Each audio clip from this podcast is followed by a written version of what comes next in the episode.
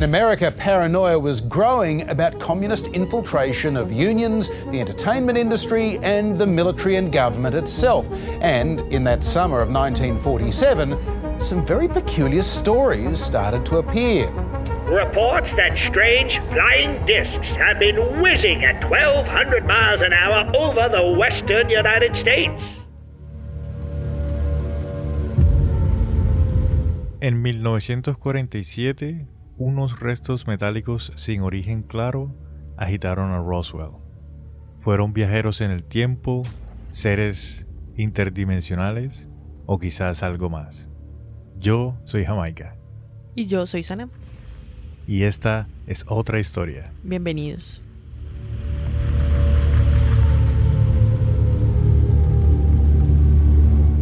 ¿Qué entiendes tú por esa nueva mm, frase que está saliendo así como de moda? ¿Cuál está frase? en tendencia. ¿Cuál frase? Vibrar alto. Ah, ¿qué entiendo yo por vibrar Sí. alto? No sabía que estaba de moda. Uf, o pues yo sí la he escuchado al resto de gente. Es como, vibra alto, sube tu vibra, vibra alto, mantén tu vibración arriba. Yo pienso que, o sea, que tener la vibra alta es como estar en un estado de tranquilidad, estar bien, estar bien tanto física como emocionalmente. ya. Sí, estar, cierto. Estar como en un estado zen.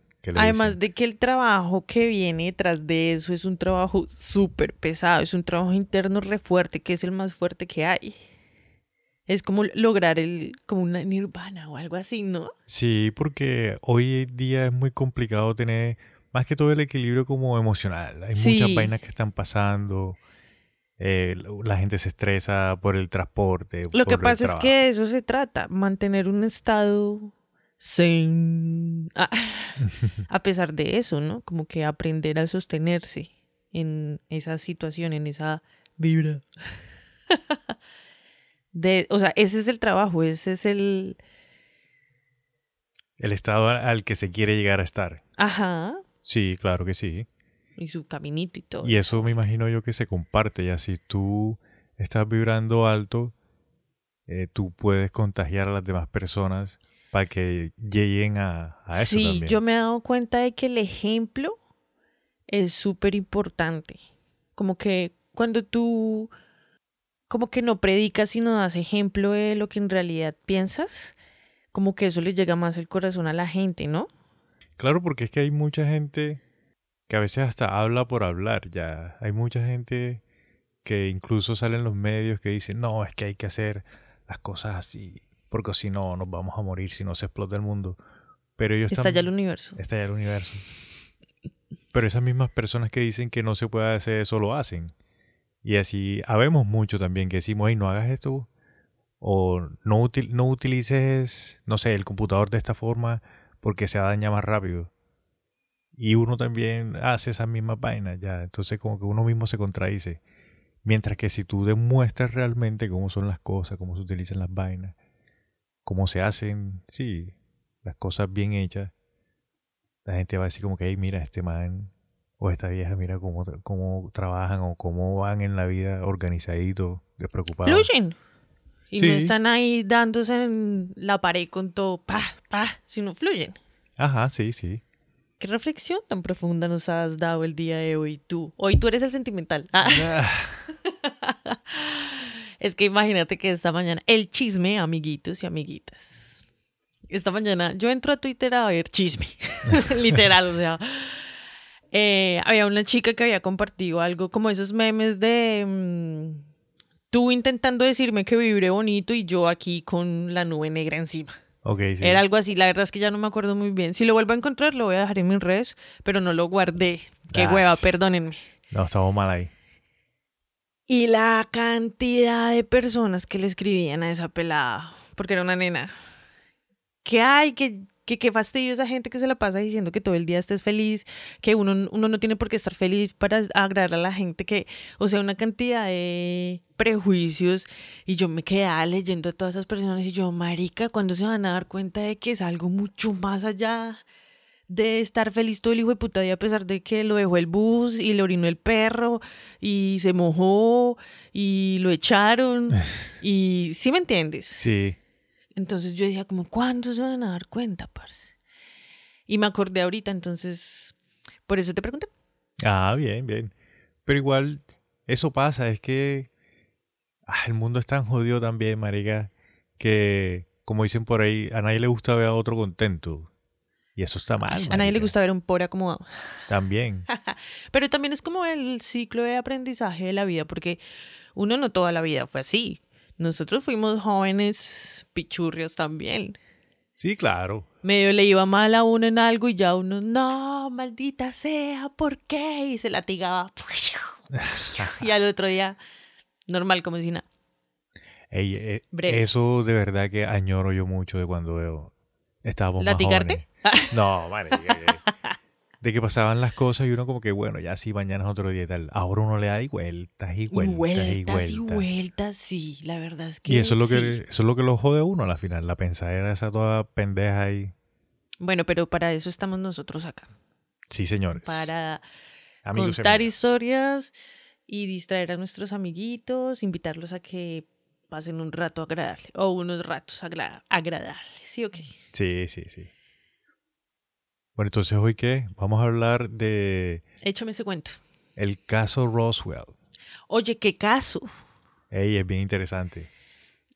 Eh, a mí- o sea, hay dos cosas que me parecieron curiosas. La primera es que yo sabía dos teorías, Ok. ¿sí? Pero la segunda no la había estudiado a pro- a profundidad. Y ahorita que ya la conociste. Y ahorita que ya como que escarbé por ahí un poquito y dije, oiga, marica, esto como que aquí hay algo, pero repaila. O sea, más paila de lo que ya paila era para mí. Ok, sí. ¿Sí? Y lo otro es que yo pensé que esta había sido después de Betty, de Betty, de Betty and Barney and Delcy. ¿Delcy es que se llamaba la Sí, perrita? Delcy se llama. La, perrita, que nunca apareció, Delcy.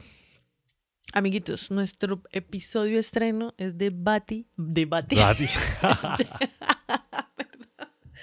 es de Betty and Barney Hill. Con ese nos debutamos. Espero que Sí. les guste. Nuestro episodio premier. Ya. Bueno, comenzamos entonces. De una, échame el cuento, ya te dije. Chan, chan, chan, chan. Una noche oscura, lluviosa, era una tormenta eléctrica. ¿Había tormenta? Había tormenta, efectivamente. Y eh, durante la tormenta había una pareja, de se- un, un señor y una señora, que tenían un- una chocita, tenían un rancho, pero Una vivían... chocita. Es que era una choza, o sea, literal, Dos eran, y una iglesia. eran cuatro paredes, marica, de madera, y ahí tenían la habitación, la cocina, el baño, era una chocita. Eso era una parte estudio con ambiente compartido. O sea, un solo ambiente es la vaina. ambiente compartido. Y, y la choza, estos no tenían agua, no tenían electricidad, no tenían absolutamente nada, súper alejado. En el 47. Súper alejado, sí. Sí. Y e- era una tormenta eléctrica y los cuchos sa- salieron a ver la lluvia y a ver cómo se iluminaba el cielo ya.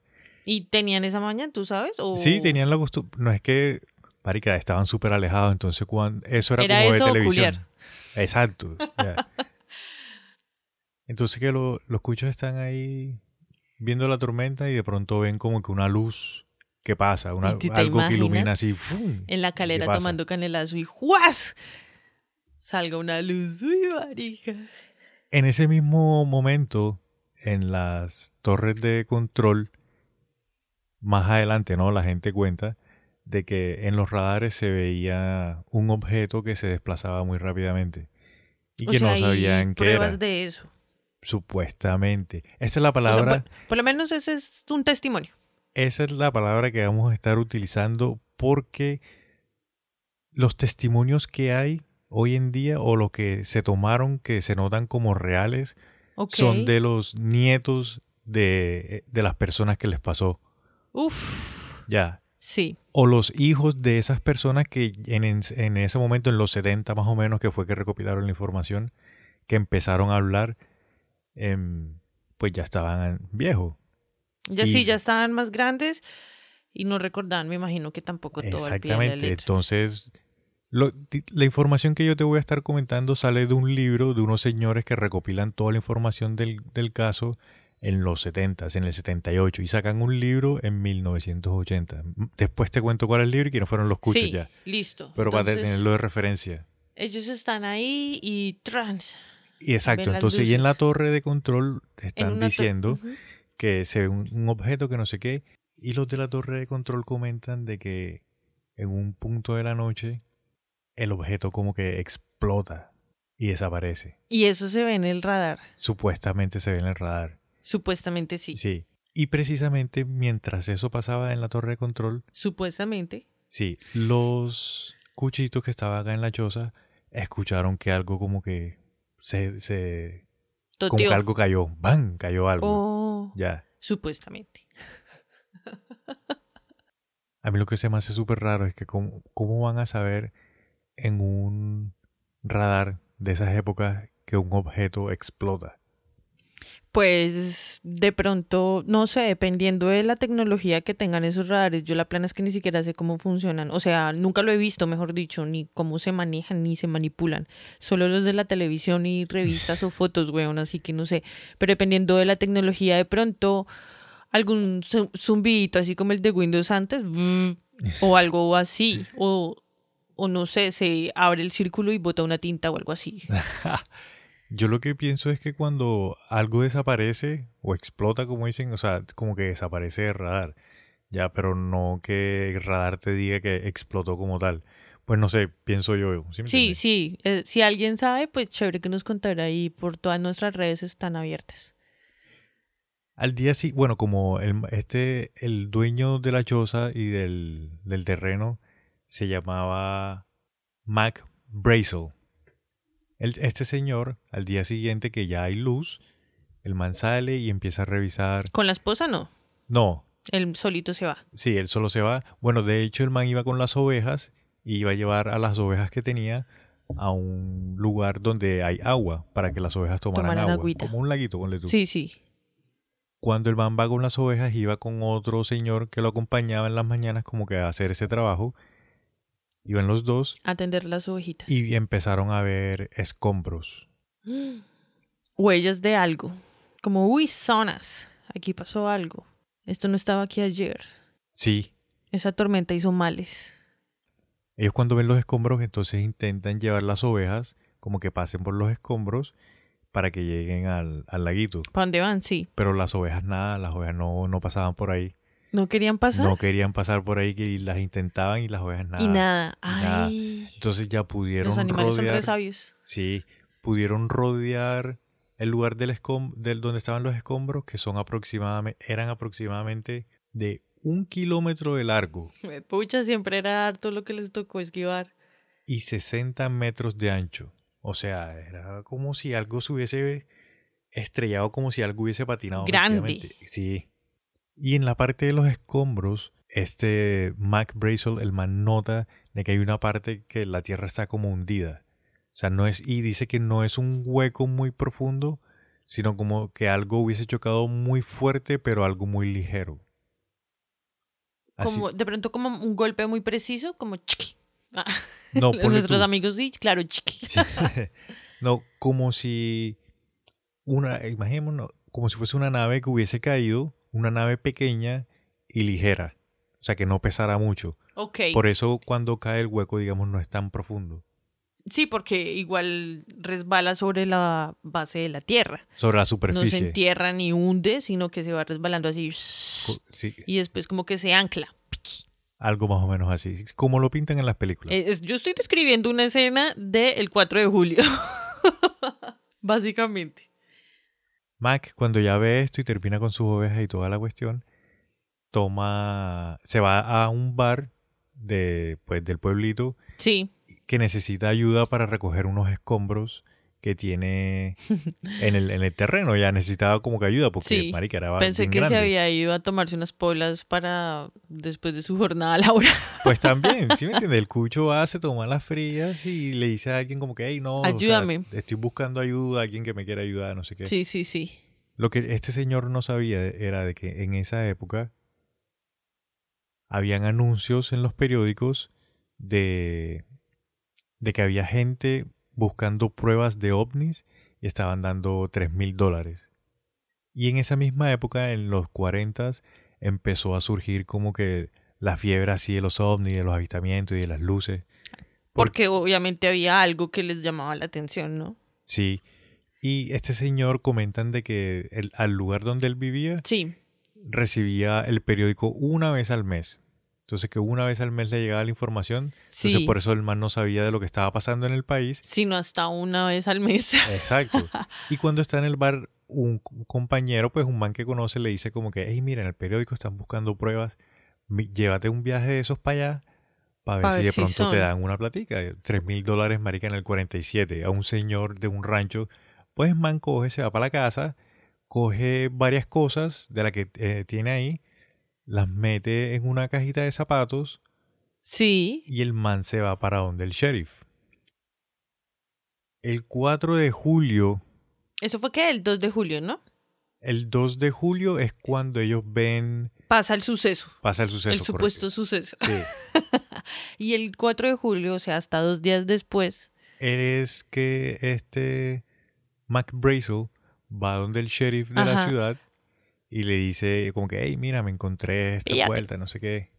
Hay que tener en cuenta también de que, o sea, el sheriff lo que hace es que lo manda donde un periodista Sí, que como se que. llama Frank Joyce. Ok. Y el man es periodista de la radio. Precisamente ese día que Mac Brazel fue donde el sheriff, El 4. sí, el periodista había llamado al sheriff como que, hey, ven acá, qué noticias hay, qué pueden reportar A ver si ustedes?". había algo, sí. Exacto, a ver si había algo. Entonces el sheriff lo mandó donde este periodista le dijo como que, ves, háblate con este man para ver qué te recomienda, no sé qué. Sí. Este Mark Brazel, el man le cuenta absolutamente todo lo que vio y todo lo que pasó de su punto de vista, ¿no? Pues sí, lo que él vio. Sí, y hacen una, pues le hacen como que una entrevista y todo eso quedó grabado. Supuestamente. No, eso sí. Sí lo hay. Sí. Ok. Bueno, ahora, ahora te comento qué pasó con ese audio. Como que sí, pero no. sí. El periodista Frank Joyce le dice a, a este señor Kamak, le dice como que, hey, marica, deberías irte al ejército aéreo de Roswell para que ellos revisen qué es lo que tienes ahí, porque si es cierto lo que tú estás comentando, ellos tienen que ir a revisar lo que está pasando, ¿no? Sí. Entonces ahí es donde ya se, o sea, el, el sheriff lo manda para el periódico, el periódico lo manda para el ejército aéreo. Aéreo, sí. En ese momento de la historia de Estados Unidos, eh, la Fuerza Aérea todavía no existía. Entonces era el Ah, ejército sí. aéreo. A mí me sonó raro. Sí, Pensé es que que te se habías escucha- confundido. No sé, se escucha raro, ¿no? Yo lo anoté aquí porque sí es confuso esa vuelta. Dentro de esa entrevista que Mike Brazel le da al periodista, describe lo que vio, que era como un objeto muy, muy brillante con forma de platillo. ¿Te acuerdas que te comenté de que él vio como una luz, como una cuestión que iba pasando? Sí, sí, sí, sí. Él luego al periodista le describe que tenía forma de platillo y que tenía, que, o sea, emitía una luz muy deslumbrante. Ok. Como enseguecedora. Sí, algo así, como exacto. Explorer. Tenía exploradoras esa nave también. La base que se encontraba en Roswell era la Roswell Army Airfield 509. Esa era la única base aérea en el mundo que tenía armamento nuclear. Pues es que, pues, pues es que, ¿acaso tú no sabes? Yo no sé qué. Pues es que, pues, pues es que tú no sabes que dos años antes de que pasara eso, de esa, de esa, de esa estación De esa base. de avioncitos, Sí. salió el avión que llevaba la bomba para Nagasaki y Yori- Yori- Hiroshima y Nagasaki. Hiroshima, para ellos. De ahí salió. De ahí fue que salió. De ahí fue que sí, salió, claro. sí, señor. y qué curiosidad, ¿no? qué curiosidad de que pasa eso. Bueno, listo. Entonces, este señor, cuando llega allá, Todo. eh, cuando este señor llega a la base, le envían a Jesse Marcel. Y a Jesse Marcel lo estaba acompañando un agente que era de la inteligencia.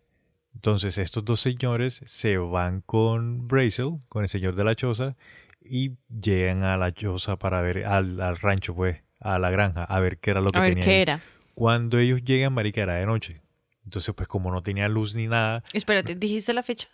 Eso fue el 4 de julio todavía. Ah, todavía estamos en el... Sí, Uy, todavía. fueron así re rápido. Sí, eso fue de una, sí. Efectivos. Uno acostumbrado a que el policía se demore en llegar, perdón. No, eso fue una. O sea, ellos llegaron a la choza de noche, no se veía nada.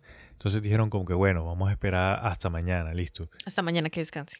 O sea, el día siguiente, 5 de julio, ¿Ya? empiezan a revisar el- pues los escombros para ver qué era lo que había ahí. Y chan, chan, chan, chan. ¿Qué se encuentran? Nada, se los habían llevado No. todos. Este Ah. Marcel, eh, el man comentan de que queda súper sorprendido de la cantidad de escombros que habían. Y los materiales que habían, él nunca los había visto antes. Es que, pues, o sea, lo que dicen los expertos Ok, sí. en comparación a los tipos de materiales que tenemos hoy, es que es como una tecnología que, bueno, que esos, que esos aviones, no, que esas naves son de una tecnología como muy elástica, pero muy resistible. Sí, porque el man describe que encontró un material que era parecido al aluminio, pero que era mucho más delgado, que era más ligero y era más resistente. Sí, y que lo pueden, o sea, es un- como nanotecnología. Algo la pueden menos, sí. moldear así súper y recuperar rapidito su forma, pero no lo pueden perforar fácilmente ni nada de eso. Sí, es como indestructible esa vuelta. Sí, a hoy, a lo que tenemos hoy. Ahora imagínense en esa época, parce. Dentro de las cosas que encontraron, eh, dicen que en una pieza, en una de las piezas más grandes, tenía símbolos escritos. Sí, claro. Pero los símbolos como que no eran, como que no tenían sentido porque estaban, ya estaban muy desfigurados, como que del choque se dañaron mucho, entonces no se nota como que tienen un orden o algo, sino que son, están ahí X.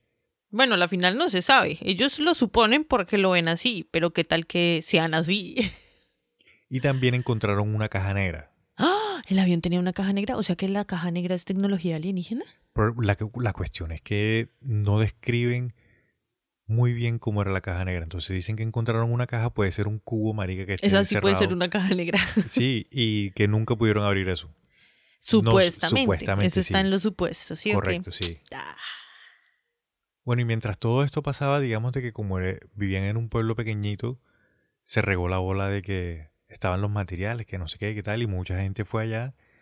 Y digamos, el área no la acordonaron, o sea, no cerraron nada, sino que este Marcel y el otro señor de, de inteligencia cogieron cosas, las montaron en, en una camioneta y se las llevaron a... El de inteligencia se la llevó a su casa. ok. Y él y Marcel sí se la llevó a la base. Y el, el de inteligencia comentan de que el man le mostró a la, a la esposa y el hijo. Eso te iba a "Ey, decir. ¿Él fue? que-". Sí, el de inteligencia. Ey, que miren lo que, lo que se cayó por allá. Y empezaron a jugar y que el día siguiente intenta, el, el de inteligencia y el hijo em- y lo estaban intentando como que destruir. Que le echaban agua caliente, que le echaban no sé qué. O sea, le estaban dando ahí para decirle hacían algo Sí. y no le hacían nada. Y ese día los llamaron a los dos y le dijeron como que "Ey, esa cuestión es top secret, si tienen algo tráiganselo para acá, recojan todas esas vainas Y el que man tienen. tenía un Haití ahí en la casa. Sí, marica. El 8 de julio, el ejército lanza un anuncio de que cayó un platillo volador y de que Jesse Marcel fue el encargado de recopilar toda la información y que Marcel fue el que llevó todas las partes y todos los escombros a la base de Roswell. 8 de julio El 8 de julio, o sea, al día siguiente. al día siguiente. O sea, y, y todo eso empezó el 2. El 2. Bueno, de hecho empezó el primero, El porque primero, el sí. primero fue cuando la base que tú dijiste que tomó Empieza las fotos la de, la, de la nave explotándose en el radar. Yo pienso que fue, ponle tú, en la noche del primero que empezaron a ver como que las luces y la vaina, no sé qué. Como que hay algo raro, hay algo raro. Sí, y ya el 2 en la madrugada como que se estrella esa vuelta. Es, así lo veo yo, ¿no? Sí, sí, sí, puede ser. Mm, No, no puede ser. Porque ellos lo ven el 2 de julio en la noche en la tormenta. No en la mañana. Oh, sí, tienes razón. Entonces yo creo que ma- ah, yo creo que más bien fue que como que vinieron y estaban echando pista y no encontraron lo que estaban buscando y dijeron, venimos mañana, marica, porque ya va a salir el sol. Y se abrieron. Y al otro día volvieron y se les olvidó empacar, se les olvidó echarle gasolina. Y, Y se estrellaron. sí. Listo. Y en ese anuncio que lanza el, el ejército, Comunicado. si el comunicado, gracias. eh, también dicen de que todos los escombros y todas las partes que, que cayeron en ese lugar las iban a llevar a un lugar más especializado para poder hacer una propia investigación. Y ya todo, pues imagínate el borolo ahí con la gente, ¿cómo así que, que cómo así que, cómo así? Mira que más adelante, o sea, voy a saltar un poco aquí, ya para la época, después de los 70 y de los 80 que salen los libros y recuperan información de Sí. esta gente, el periodista eh, Joyce, el man comenta de que eh, Mac Brazel, que el man en la entrevista le dice que a él encontró en una parte de los escombros unas personas pequeñas. Y él de- Pinta, no, no, personas, Vivas. no, O- muertas. existe. O sea, sí, personas, en que encontró un par, personas eh, pequeñas, Humanoides. humanoides, pero nomás no los describe como humanoides, el man dice como que unas personitas como de un metro, eh, todas pálidas como grises, con la cabeza grande y con los ojos grandes. El man dice eso En la entrevista, sí. en su entrevista. Imagínate. En ese momento no se pudo decir absolutamente nada porque el periodista dice de que cuando ellos se dan cuenta de que él entrevistó a Mac Brazel, reciben una llamada de él recibe una llamada del ejército de la parte aérea del ejército. Sí, que en ese sí. momento todavía era el ejército aéreo. El ejer- eso, el ejército aéreo. Es que no me acostumbro, marica, es difícil. Ay, no, pues, pues, ya. Sí, el ejército aéreo lo llaman a él y le dicen como que "Ey, tú no puedes sacar esa entrevista al aire. Ah, O sea, como saques esa entrevista al aire, te jodemos, marica, la carrera, cerramos el- esa vuelta. sí, le vuelven te mierda a la vida. destruimos. Sí. Y, o sea que eso quedó en el supuesto. Esa entrevista está en el supuesto o está de este lado. No, esa entrevista está en el supuesto. Nah. Porque después, el mismo día, a, a Joyce, al periodista, lo llama un senador de los Estados Unidos. No me Y creo. el senador le dice como que, hey, eso es seguridad nacional. Eso no, ya pa. Tú no puedes sacar esa vuelta porque Viola te- la ley Sí, te eh, puedes hacer que el país caiga, que no sé qué, le lavan el cerebro y si lo haces, te acabamos tu carrera y te desaparecemos, mi vale. Entonces por eso es que esa, ese audio Jamás. no se sabe qué pasó. Si existe, si no existe. Yo Eh, creo que ya no existe. No, yo tampoco. Existe en la conjugación pasado eterno. Ah, bueno. No, y también hay teorías que dicen de que sí habían cuerpos, de que los seres aún estaban vivos. Pues yo escuché algo. Hay unos que dicen que estaban como que colgando así de la nave y tales. Bueno, pues hasta ya no escuché. Y también, según que habían restos de los seres como esparcidos, pone tú como que se cayeron y se des- desmembraron, O sea que eran un poco. pues no se sabe. O sea, pero esas son teorías que la gente dice que han Lo que pasa es que yo sé algo que no sé si tú sabes. ¿Sabes lo de los ataúdes? Sí sé lo de los ataúdes. Ah, bueno. ¿No lo quieres comentar? Y Nuestros amigos, ¿qué es lo de los ataúdes? Pues es que eh, como que llaman a una funeraria y encargan unos ataúdes para cuerpos de niños. Sí. Que me estén llamando el ejército aéreo a pedirme ataúdes de cuerpos pequeños, pues es muy raro. Sin embargo, el man fue y se los levantó, o sea, los consiguió. Porque igual no los tenía, le tocó ir a otros pueblitos y no sé qué. Y después fue y los llevó.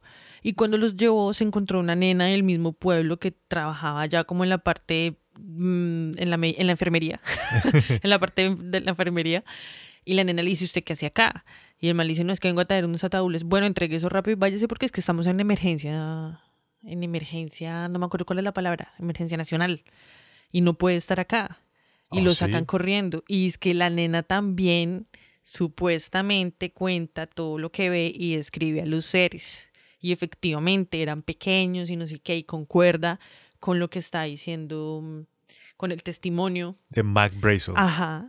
Ajá. mira, hasta ya no me sabía yo esa Sí, historia. sas. Supuestamente. Supuestamente, sí, que ese es el viaje, marica. Sí, sas. Más adelante también, cuando recopilan información en los 70, en los 80, el señor Mac Brazel, que todavía estaba vivo, el man comenta de que el 9 de julio a él se lo llevan a la, al- a la ¿Ejército base. Sí, la base. Aéreo. Y hacen que el man cambie la declaración que había dado. Y lo amenazan con quitarle su ranchito y quitarle a la mujer que tenía, porque ¿con qué lo pueden amenazar, marica, si no tiene nada? Y entonces el man, marica, cambia su versión y dice de que no, de que lo que él había encontrado eran escombros de plástico, elásticos, que habían partes plásticas grandes que tenían como estampados de flores y, un y papel aluminio. Ah, esa es la foto, esa es la famosa foto con el papel aluminio. O esa es otra foto. No, esa es otra foto. Ah, bueno, perdón, perdón. No, o sea que básicamente lo que el señor se había encontrado eran como partes de cometas, ponle tú algo así. Sí, sí, sí, o sea, como Algo que... súper ridículo, ¿sí me entiende? Imagínate. Mientras tanto, en la base de la justicia, no. Mientras tanto, este, el señor Jesse Marcel, el que tenía la- las otras partes que había cogido, Sí. ¿El investigador es que era? ¿Qué era? él es jefe de investigación, él Ah, era bueno, el jefe de investigación. Por eso el que estaba con él hacía parte del departamento de Sí. investigación también. Listo. Este señor, como ya tenían los, digamos, los escombros y las partes, carga como cuatro paquetes y los lleva al Ray Patterson Air Base. La base aérea, aérea Ray Patterson. Pero esa no es la misma de... mm, De Roswell. De Roswell, no, esa es otra. Ajá. Lo interesante es que en esa base aérea, en ese momento, era donde tenían a todos los ingenieros nazis que se habían traído de Alemania haciendo ingeniería, eso dicen como back engineering, que como que están trayendo toda esa tecnología que tenían allá en Alemania y la están haciendo americana. Todo eso lo estaban haciendo en esa base, marica. ¿Qué? ¿Qué? o Sí, sea, marica. no, espérate, eso yo no me lo sabía, espérate. Sí, sí, sí. No solamente la base aérea esa de Roswell es donde salen los aviones con las bombas para Hiroshima y Nagasaki. Ajá, Dos años, dos añitos nomás. ajá. Antes de eso, sino que el man coge, el investigador coge las pruebas que tiene y se las lleva a una base donde están los nazis. Sí. Los ingenieros Los nazis. ingenieros ojo. nazis. Sí. que son los que tenían la información que canalizar. No, no me Eso, es- eso es otra historia. no te Y, creo, eh, María. o sea, en ese momento, Eso no. en ese momento, el proyecto Paperclip estaba en su apogeo, pero Eso es otra esa historia. es otra historia, efectivamente. ¿Quieres dar un pasabocas de lo que es ese? El proyecto Sí. Paperclip, sí, un pasaboca. El- Ese proyecto básicamente lo que hizo fue que cogió a todos los ingenieros, científicos, físicos, cuánticos De la era, los más pegados. de que estaban en Alemania Ajá. y les dijeron como que "Ey, si se rinden, vénganse para acá y, y se ponen a trabajar con nosotros y nosotros los cuadramos bien. Pues así fue como llegó la tecnología de las bombas Ellos fueron los que trajeron. Sí. a, a América, a Sí. Estados Unidos. Y ellos fueron los que con el proyecto Manhattan hicieron la, la bomba. Entonces, todo eso está, Está pasando, en, ese, momento. Y viene este señor y se lleva esas partes para allá. Cuando ese man se lleva las partes para allá, eh, al man lo, lo devuelve. El man va en un avión B-29, que es un avión militar. Y ahí Ok. tiene la, como que toda esa vuelta. Pero el el, man mismo no... de, mm, de Malasia Airlines. Ah, Ah. no mentiras. Pero entonces al man lo mandan de... El man no alcanza a llegar a esa base, sino que lo mandan para... El man de esa base, creo que antes de... Marica, no estoy seguro si el man alcanzó a llegar, pero creo que antes de llegar a la base lo mandan a Fort Worth, Texas, una ciudad allá en Texas. O sea, primero va a Texas y, y después No, se no, no. va. o sea, no el, man, el man sale de Roswell para la base Ray Patterson en Ohio. Que es donde están los nazis. que es donde están los nazis. Pero antes de llegar, o no sé si llega, creo que no llega, antes de llegar, además le dicen, no, no te vayas para allá, vete para Texas. De- se desvía. Lo, des- lo desvían. Y cuando llega a Texas, hay un general que lo recibe, Roger Remy. Y este Marcel coge y le da todos los paquetes, no sé qué, se los deja ahí Sí. en la oficina, tan, tan, tan. Y el general le dice como que ven, y se lo lleva para otra oficina. Y lo matan. Y no, y en la otra oficina le dicen, ven, muéstrame en este mapa dónde es que están, Los restos. dónde fue que cayó, dónde fue que pasó la vaina, muéstramelo acá en este mapa. Y ya le muestran, no, pasó aquí, que no sé qué. Y cuando regresan nuevamente a la oficina del general, ya se habían desaparecido todos los paquetes y había papel, y habían partes, partes limpias, o sea, partes nuevas de un globo meteorológico. O sea, que ¿Te lo, puedo- te lo explico? en- no, no, no, o sea, en un momentico pasó todo eso. Sí, o sea, es que me siento como cuando tú estás viendo una novela y ya sabes lo que va a pasar, como no le entregue ese papel. Igual el televisor no va a escuchar, pero uno lo dice, uno lo piensa. sí, marica, yo cuando estaba leyendo y, y leí que Sí. no, y lo llevan a otra oficina para que le muestren el mapa, y yo, nada, o sea, marica, ¿cómo hace ¿Y cómo eso? va a ser tan boba entregar todas las pruebas? Ay, amiguitos, nunca entreguen todas las pruebas. Jamás. Ah, Ojo. Quédense con un poquito. No creo que haya sido todo, sino que por- porque hubiesen dicho, bueno, en lo que yo encontré hubiese dicho como que se llevó todo, pero no, dice que más se llevó cuatro paquetes nada más. O sea, que llevó como que varias cosas. Bueno, listo, está bien. Digam- digamos que el man guardó y escondió por ahí, Sí. enterrado en algún lado más. Pero entonces, ese, en ese momento que al man le cambian las partes y le ponen el globo meteorológico, es cuando toman la foto que sale en los periódicos, que sale Esa es todos la lados. famosa. Esa es la famosa foto. Que el man está ahí como... del globo "What the meteorológico". fuck? Si tú le ves la cara al man, después de saber esto, Tiene Tú ves severas que- entradas. ¡ey, el man se está riendo, marica! Sí, Sí, sí lo viste. sí, claro. Ey, el man, se, el man se está riendo como que no joda. Tú, tú me vas a tomar una foto con esta vaina, lo serio. Ese era... Además de que se nota el resto de que es papel. Sí, no. Está ahí súper fictivo. Amiguitos y amiguitas, en nuestras redes están las imágenes. Aunque yo sé que ya las han visto, ese caso es súper famoso. Y, pero, y ahí ya, ahí ya Y cogen y ya desmienten, ¿no? esa es, sí, ahí ya empiezan a decir, ah, bueno, el general este le dice a, a Marcel como que, mi brother, la historia va a ser de que eso fue un globo meteorológico. Así que, o sea, ya, ya, perdiste. sí, ya, suerte. Entonces ya de ahí empieza el ejército, que no sé qué, el globo meteorológico, y esa es la famosa historia del incidente Roswell. No, pero qué parche. Yo quiero mencionar aquí rápidamente, antes de que pasemos al próximo. No, mentira. Pero sí quiero mencionar de que, Marica, es imposible de que sea un globo meteorológico solamente escuchando la historia, lo que hemos hablado hasta el momento. Es imposible que sea un globo meteorológico porque, uno, Marcel, el man es jefe de inteligencia, Marica, no va a conocer un globo meteorológico. Obvio. Y la otra es que, ¿qué va a hacer un señor que vive en una choza en la mitad de la, de la nada? Y a joder a la gente como que, hey, no, tengo un- una- unos pedazos de plástico y unas vainas que cayeron para que me vengan a ayudar y llevarlos hasta la base aérea. Lo que pasa es que para empezar, si tú encuentras un poco de basura, tú no vas a irte al pueblo a tomarte unas polas en el bar y a pedirle ayuda a algún amigo que te ayude a sacar esa basura. O sea, tú lo haces tú solo. Para empezar, O sea, tiene que ser una cantidad Obvio. bastante para que el man haga eso. claro. Pero, digamos, solamente se encontraron los escombros y eso. Nave en realidad hubo. O sea, una nave como tal no describen de que había una nave. O en- Pero- en, la información que yo Sí. encontré, mencionaban partes grandes, sí, Exacto. pero nunca mencionan nave. Nunca. Ok, no, yo tampoco encontré que, mm, que mencionaran naves, o sea, nunca han mencionado naves, pero sí se me parece raro que mencionan lo de las personitas. Lo de las personitas. Y hay sí. testigos, marica, porque no solamente está la vieja esa que abre la boca, el mancito de la funeraria que se consigue los ataúdes, los de los otros pueblos que también dijeron como si el man vino y buscó unos ataúdes. ¿De- ¿Dónde están esos ataúdes? O sea, fue y se gastó un poco de plata en ataúdes. ¿Para qué? No, y también hay- tengamos en cuenta, América, de que es un pueblo pequeño. Cuando pasan ese tipo de ¿Infierno cosas, grande? no comentan de que mucha gente del pueblo fue a, a la finca del man, a la granja del man, a ver esas oh, cosas. sí, porque hay la de tocar. testimonios, ¿no? Claro, entonces imagínate, ponte tú en el papel del vecino.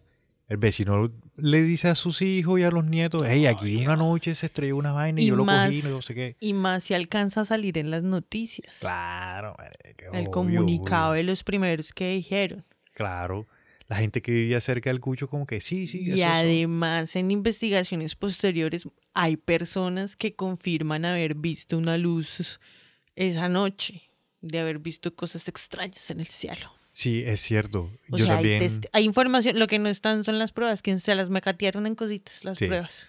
Baila, ¿Quieres que empecemos a hablar de la teoría de una vez? suelta esas berriondas. Bueno, comenzamos, eche la primera. Bueno, la primera que tengo es la que, que efectivamente lo que se estrelló allá fue un globo meteorológico. Descartada, siguiente. Ah. Pero vamos a echarle un poquito más de picante al globo meteorológico. Vamos a analizar y deconstruir la situación. Exactamente. Sí, ok, sí. listo. ¿Tú tienes algo para decir primero? Lo que yo tengo para decir es que no fue un globo meteorológico. Bueno, pilla. En esa fuerza, en esa base aérea de Roswell, Sí. lanzaban dos globos meteorológicos diarios. Pues para el clima. Efectivamente. O sea, literal para el clima del pueblo y para el clima de las condiciones para los aviones que Es van a fuerza- llegar o sí, cosas así. O sea, obvio, obvio. ellos controlan arriba, necesitan mirar arriba. Sí, marica. Y el señor Mac Brazel, el de la choza, el granjero, El del rancho. el de rancho, el man conocía los globos meteorológicos porque el man comenta de que él los veía por el rancho a veces que estaban por ahí y el man ya sabe, o sea, ya estaba acostumbrado a verlos. Bueno, pues sí, es lógico. Además de que un globo meteorológico en plena tormenta de la noche, Eh, ajá, exacto. una tormenta se lleva uno de esos globos. de ¿no? una, sí, de una. Entonces es como, ay, no me crean tan maricas. Esa está como la teoría esa del viento Catapulplónico. catapulplónico del caso de Adlov, que también lo dejan a uno como, ay, marica, lo bien lo creen hacia uno de, de huevón. ¿En serio? Bueno, Entonces, obviamente, eso está súper descartado, marica. O sea, eso no fue. Bueno, claro que en esa época sí la gente era muy ingenua también. Hay otra teoría ¿Cuál es la otra? que dice de que eso fue parte del proyecto Mogul. ¿Esa es la de los rusos? Más o menos. Sí, el, o sea, el proyecto Mogul son como globos meteorológicos, pero son un super globo meteorológico. ¿Listo? Avanzado. Avanzado, sí, súper avanzado. Y tenía micrófonos Ok. para captar ondas de sonido. ¿Cómo funcionaban? Imagínate el globo meteorológico sube, sube, sube, sube, sube, llega hasta la estratosfera Ajá. bien alto. Bien alto. y allá con los micrófonos captar las ondas de sonido provenientes de Rusia. ¿Solo de Rusia? O de Me imagino que una o dirección, sea, me imagino. utilizando física marica, yo sé que ellos pueden determinar de dónde viene un sonido. Listo. De qué parte de Sí, la se puede calcular. Sí, o sea, marica, esos mares son súper duros. Entonces querían capturar sonidos a ver si podían identificar ondas de armas nucleares. Bueno. Ya. Porque como ellos ya hicieron esas Ajá. pruebas, me imagino que ya saben cómo o tienen ideas de cómo capturar esas ondas. Entonces, ese era el proyecto Mogul. La cuestión es que eso no era un proyecto secreto, porque eso salió en los periódicos de Roswell, Sí. avisándole a la gente como que no, está el proyecto este. Me imagino yo que también para decirle a la gente que si veían algo no se azararan que eran ellos mismos. Ah, bueno, pero entonces ya el pueblo estaba avisado. Obvio, si eran esos, pues ellos también iban a saber. Y un globo no va a lucir como ese papel. Ese papel es un papel aluminio. Un globo tiene que ser por lo menos de plástico. Entonces ahí la cagaron. No te, o sea, no sé específicamente cómo son las características Yo de sí sé cómo son materiales esos de los globos meteorológicos de 47. No, pero no creo que hayan sido en ese papel. Porque es Tenía que foto, ser algo más. Ya habían aviones, ya habían cosas. Sí, pero es que en la foto, marica, en la foto no se puede ver bien, parece papel aluminio, pero qué tal que sea un papel bañado en oro, en platino. Ay, eso solamente pasa en el James Webb. Eso no pasa en ningún otro lado. Pero bueno, o sea, esa, esa, esa teoría tampoco me da. Exacto, entonces eh, incluso serían los noticieros, marica. Y no entonces, es la de los rusos, entonces no digan que más o menos. Bueno, por las... Pues bueno, por lo de la vaina, sí. Bueno, bueno, bueno. Otra. Antes de pasar a otra, ¿Qué? imagínate que más adelante en el tiempo, no tengo la fecha exacta, pero sé que más adelante el gobierno lanzó como un reporte explicando qué era lo de las personitas, porque hubo, creo que fue en los 90, porque en los 90 salió un video de, su- de un supuesto, de una supuesta autopsia a unos alienígenas. Yo no sé si tuviste, ese video anduvo por las redes dando vuelta, todavía está por ahí. Y Ya, supuest- mí tienes que buscarlo para dejarlo en nuestras redes sociales porque la verdad yo no me acuerdo cuál es Bueno, ese yo lo busco. Bueno, en ese video supuestamente le están haciendo una autopsia a un alien y no sé qué, y dicen de que eso fue allá en Roswell, de que ese video se liquió de allá de ¿De Roswell. allá? Sí, entonces el gobierno salió con el reporte a decir de que no, de que ellos no fueron, de que esos cuerpos que supuestamente se encontraron eran porque dentro del proyecto MOGU también estaban haciendo pruebas de cohetes y en, esos, y en esas pruebas de esos cohetes utilizaban a monos. Ok. Y que a veces como que los cohetes caían, pum, y como venían con los monos, sí. que al- según, según que al principio utilizaban monos y después ya los cambiaron por los dummies, por los muñecos. Por muñecos, sí, sí, Sí. esa sí ya la había Entonces escuchado. que, que de pronto este señor lo que encontró fue un cohete que cayó, pum, con un dummy ahí adentro. Pero igual el man dice, o sea, e- en las descripciones que, que Mac dice, dice que son de un metro, marica, los dummies son de tamaño de una persona. ya. No, además de que porque las, o sea, ¿qué tipo de dummies consiguieron con esas características? La Sí, cabeza y todo eso. Entonces ahí como que... bleh. O sea, la verdad es que las entidades de control tienen que invertir un poquito en sus áreas de comunicaciones y meter gente con más imaginación porque se quedan cortos a veces. Hay otra teoría ¿Cuál, cuál? que yo creo que ya de esa sí has escuchado, que es la campana nazi. ¿Cuál es la campana nazi? ¿No sabes cuál es la campana nazi?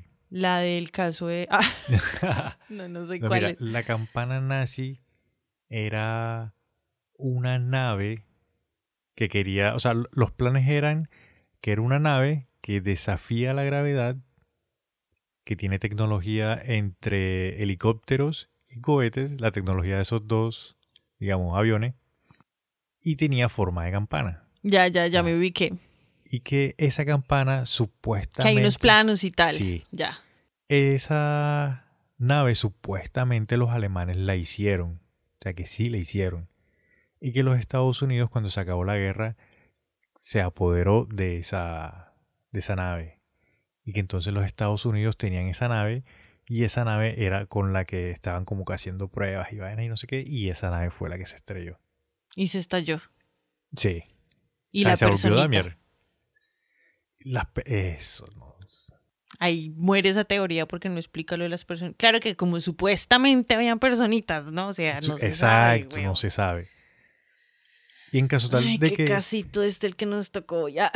En caso tal, si es una nave, pues tenía que tener pilotos y no, no creo que hayan sido personitas, hubiesen sido adultos. No, en esa época no había tanta tecnología. Ah, Sí, apenas estamos empezando con los drones, marica. En, Sí. esa, en esa época no creo que haya esa tecnología de control remoto. Ah, tan Ay, fina y tan sí, avanzada. Entonces, yo personalmente, bueno, esa teoría como que no Nada, también se cae. Sí. Y la última que te tengo, ¿tú quieres, tienes alguna teoría ahí? A ver, no sé ¿No? cuál es la última. Eche usted la Mira, última. la última que yo te tengo es bien interesante, María. Era un platillo volador. Ah, No. Imagínate. Cuando se acaba la guerra, ¿tú has Ajá. escuchado de este man, el doctor Mengele? mm, no. El doctor este nazi que hacía experimentos con, con los judíos, que experimentaba con los gemelos, que hacía vainas bien ¿Así horribles. se llama? Sí, sí, sí, sí. Yo sé esos casos, pero Sí. no sé cuál es el doctor Bueno, que el lo man hacía. se llama Joseph, creo que se llama. Joseph Mengele. Ok, O ok, Jeffes Mengele. ok. algo así. Juan Mengele. La cuestión es que según este, O sea, ¿un solo doctor se encargó de esos casos? Ah. de lo, Entonces, de lo nazi, Sí. sí, fue un solo man. Neta, Con razón en las películas siempre es un doctor el más áspero.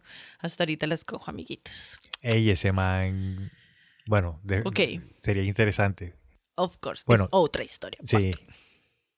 Se supone de que Stalin, el de Rusia, Ajá, es el coge y se lleva a Mengele para allá, para Rusia, le dice, ahí, vente para acá y sigue con tus investigaciones, pero trabajas para mí, tal. Listo. Listo, entonces el man para allá, se va para allá. Y la idea era de que Stalin cogió una, un avión, digamos, lo modificaron para que pareciera algo raro, como una nave espacial. Montaron a dos niños deformados que los había deformado este Mengele con sus experimentos. Ajá. Dicen de que estos niños tenían uno, algunos de los experimentos de Mengele era que los cráneos de los niños los modificaba y los alargaba Sí, sí, sí. para sí. que las cabezas fuesen más grandes. Ajá. Entonces que montó a dos niños deformes en, la, en el avión, en la nave esta, lo mandó hasta Estados Unidos e hizo de que se chocara. ¿Listo? ¿Para qué? El man quería generar un miedo, un pánico nacional, como ocurrió en el caso, tú, te, tú has escuchado el caso de la Guerra de los Mundos de 1938. Sí, sí, sí, sí. La Orson real, no la película. Sí, o sea, el, el caso ese fue que era una Sí. novela por Una radio. radionovela Sí, y la gente se lo creyó y salió a armar la chupame el sí, culo. la gente. Pero lo curioso de eso es que eso fue un 30 de octubre y era un, un capítulo de Halloween. Y la gente se Mm, comió cuento, madre. Una creepypasta a la final. Sí. Entonces, que supuestamente que Stalin quería generar Hacer eso. hacer eso, generar Tantear. un miedo y que cuando la gente estuviera así toda paniqueada, entonces él sí como que aprovecharse de la situación. Ajá, pero nunca se aprovechó de ninguna situación. Eh, Es que no, o sea, eso, eso fue un mito. O sea, eso nunca se pudo demostrar. Sí, eso fue una teoría. Tú no sabes la teoría de los rusos, Jamaica. ¿Qué teoría de los rusos tienes tú que estás de los ru- rusos? ¿Qué ruso? ¿Qué? ¿Cuál es ruso? Marica, que em, los rusos tenían un programa. Es que yo pensé que tú lo ibas a tener y no anoté el nombre. Voy a buscar el nombre bien. Ellos tenían un proyecto, un programa, donde mm, enviaban naves como espía, por eso. Y que como en esa zona, de esa zona, habían salido el avión con las bombas de eh, Hiroshima. Hiroshima. y Nagasaki, por eso. Entonces que el man quería robar tecnología y robarse esa información y envió eh, como una- un dron, pues, agente secreto. Dron. Man, ese normal nunca lo había Entonces, escuchado. Trin, bueno, listo. Y, y que esas naves no se piloteaban automáticamente, o sea, no era un dron automático de control remoto, sino que era un dron manejado por una persona. Y que entonces ellos tenían un programa donde entrenaban a niños para que trabajaran para ellos y esos eran niños. Y que también lo hacían con simios. Ah. Porque eh, eh, eso de que lo hacían con simios tiene que ver con la carrera a la luna también, que Sí. han enviado y tal, y que entrenan los simios para poderlos enviar, y la perra y todo eso de vuelta. Pero entonces también lo hacían así. Ve, y que esa no me la esa, sabía. esa es otra teoría. Y que hay pruebas, yo no sé, amiguitos. Yo no sé hasta dónde vamos a tener que ir por esas pruebas. pruebas, pero hay pruebas de imágenes de los niños que entrenaban en Rusia para sus misiones históricas. Como un MK Ultra, me imagino, güey. Sí, quién sabe. Sí, porque esos manes tuvieron que hacer un poco vainas locas por allá también. Sí, esas. Esa es la de los rusos.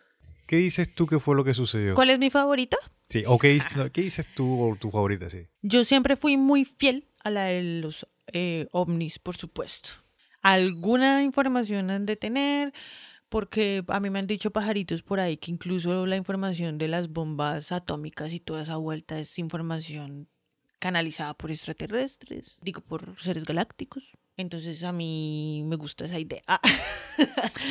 esa idea me gusta. Y que por ahí andaban unos seres perdidos buscando lo que no se les ha perdido. Incluso salen Hombres de Negro y salen el 4 de julio. Entonces, ¿quién no va a creer en eso?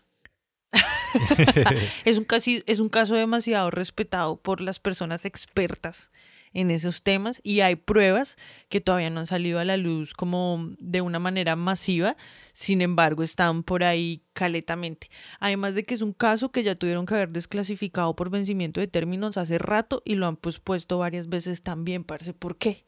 A causa de que si ya hace poco de gente que, que fue la que vio y todo eso, están muertos, marica. Y lo otro es que hay un pueblo y ya hay una economía que está girando en base a eso, porque el pueblo se volvió turista, Sí, pues, o sea, punto la turístico con sus sensación del bloque con, sí. con, con todo eso. Hicieron un museo en la vuelta. Sí. Entonces, obvio hay algo. ahí hay algo.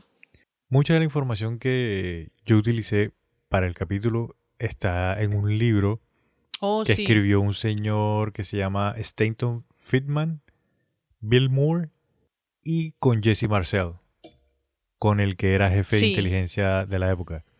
Y una cosa que se me había olvidado comentar, hay otro señor en la historia que a él supuestamente le llevan todos los datos y todos los archivos de lo que realmente sucedió en Roswell.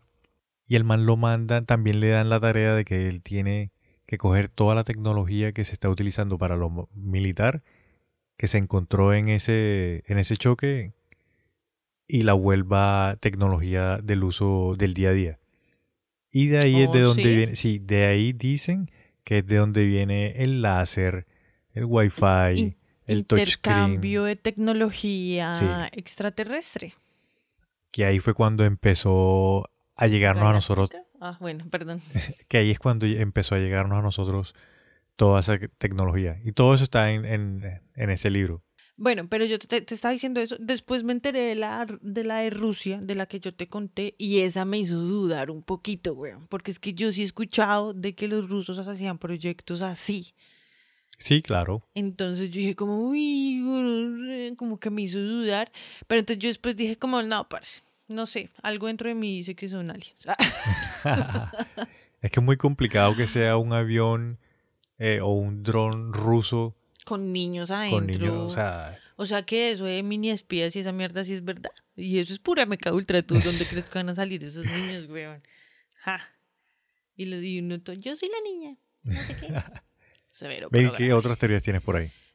Incluso yo había escuchado que también habían por ahí diarios de mm, personas que estuvieron vinculadas con el caso en el momento en el que se descubrió y se dijo que eran ovnis.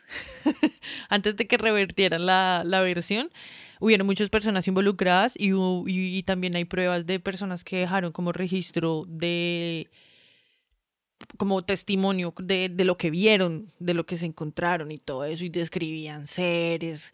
eh, de hecho, ni siquiera eran grises, grises, sino con tonalidades así todas pálidas, pero sí, o sea, ¿sí me entiendes? Con Sí. Y que de ahí se inspiraron también para el 4 de julio, güey. Es que tiene mucho sentido. O sea, hay muchas cosas que se parecen.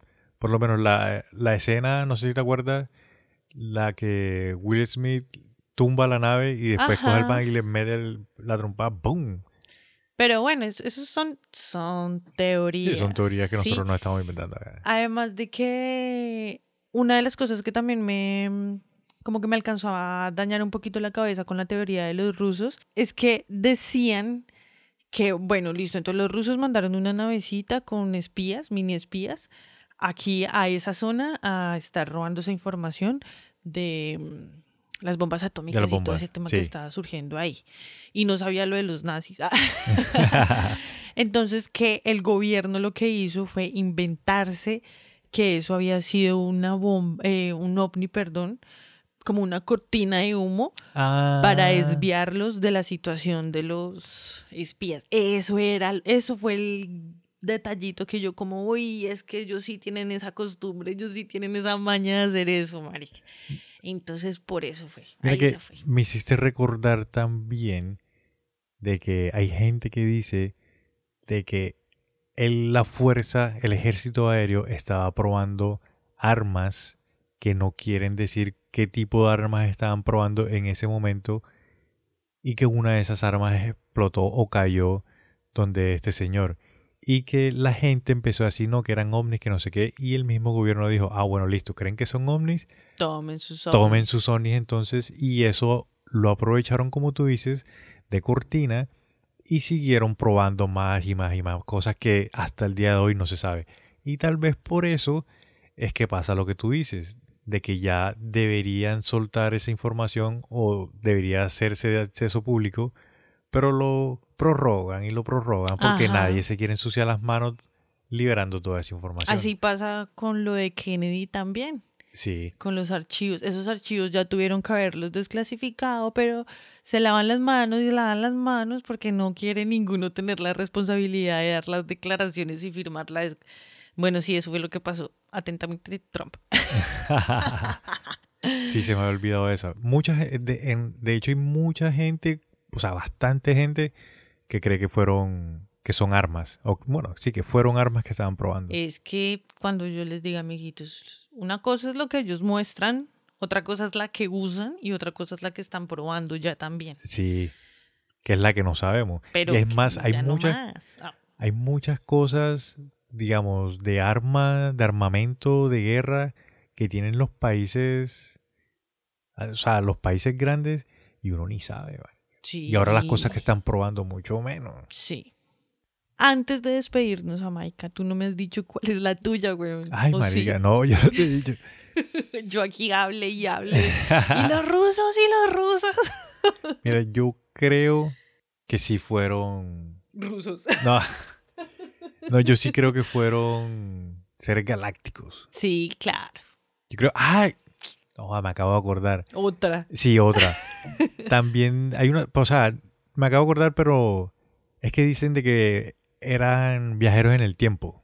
¿Qué? Sí, de que supuestamente eran viajeros en el tiempo que venían a adver vienen de un futuro muy lejano donde el planeta Tierra ha cambiado, que el aire se está muriendo, no sé qué, o sea, que hay poco oxígeno, que pues vienen para a, habernos transformado en eso, sí, tú. que vienen a advertirnos de, de que estamos destruyendo el planeta, que no sé qué, y que entonces estaban probando el proyecto Orión. El proyecto Orión, eh, ahí en este capítulo sale la cantidad de proyectos. Sí, El oiga. proyecto Orión, imagínate una nave espacial, ¿listo? Pero entonces el... Platillo volador. no, no. Una, no, una nave Las que tienen forma de pipí. de cohete. Ajá. Entonces imagínate que la parte del cohete tiene propulsión atómica. Atómico. Atómica. Porque como ellos ya tenían la bomba atómica, entonces querían experimentar a ver si podían Mierda. controlar esas explosiones y darle una, como una propulsión atómica. Entonces que estaban probando eso y que la nave, o sea, cuando explotó eso, eso hizo como un pulso electromagnético que le dañó la nave y, y cayeron a tierra. Por El proyecto Orión sí, Sí. sí existió. O sea, sí está comprobado que sí existió. Ok. Y por eso hay gente que cree de que fue un... Armas. no, de que fue Ah. un viajero en el tiempo. Viajeros en el tiempo. Sí. Pero sí, yo creo que fueron seres porque ahí empezó el comercio de tecnología, marica. Sí, Ahí en realidad, si uno se pone a pensar por el lado de la tecnología, ahí es cuando empieza como a un boom Sí. que de la nada, pues no de la nada, sino que, o sea, pff, Creció muy rápido. Sí. Demasiado rápido. pues eso dice uno, ¿no? Pero en realidad llevamos la de tiempo.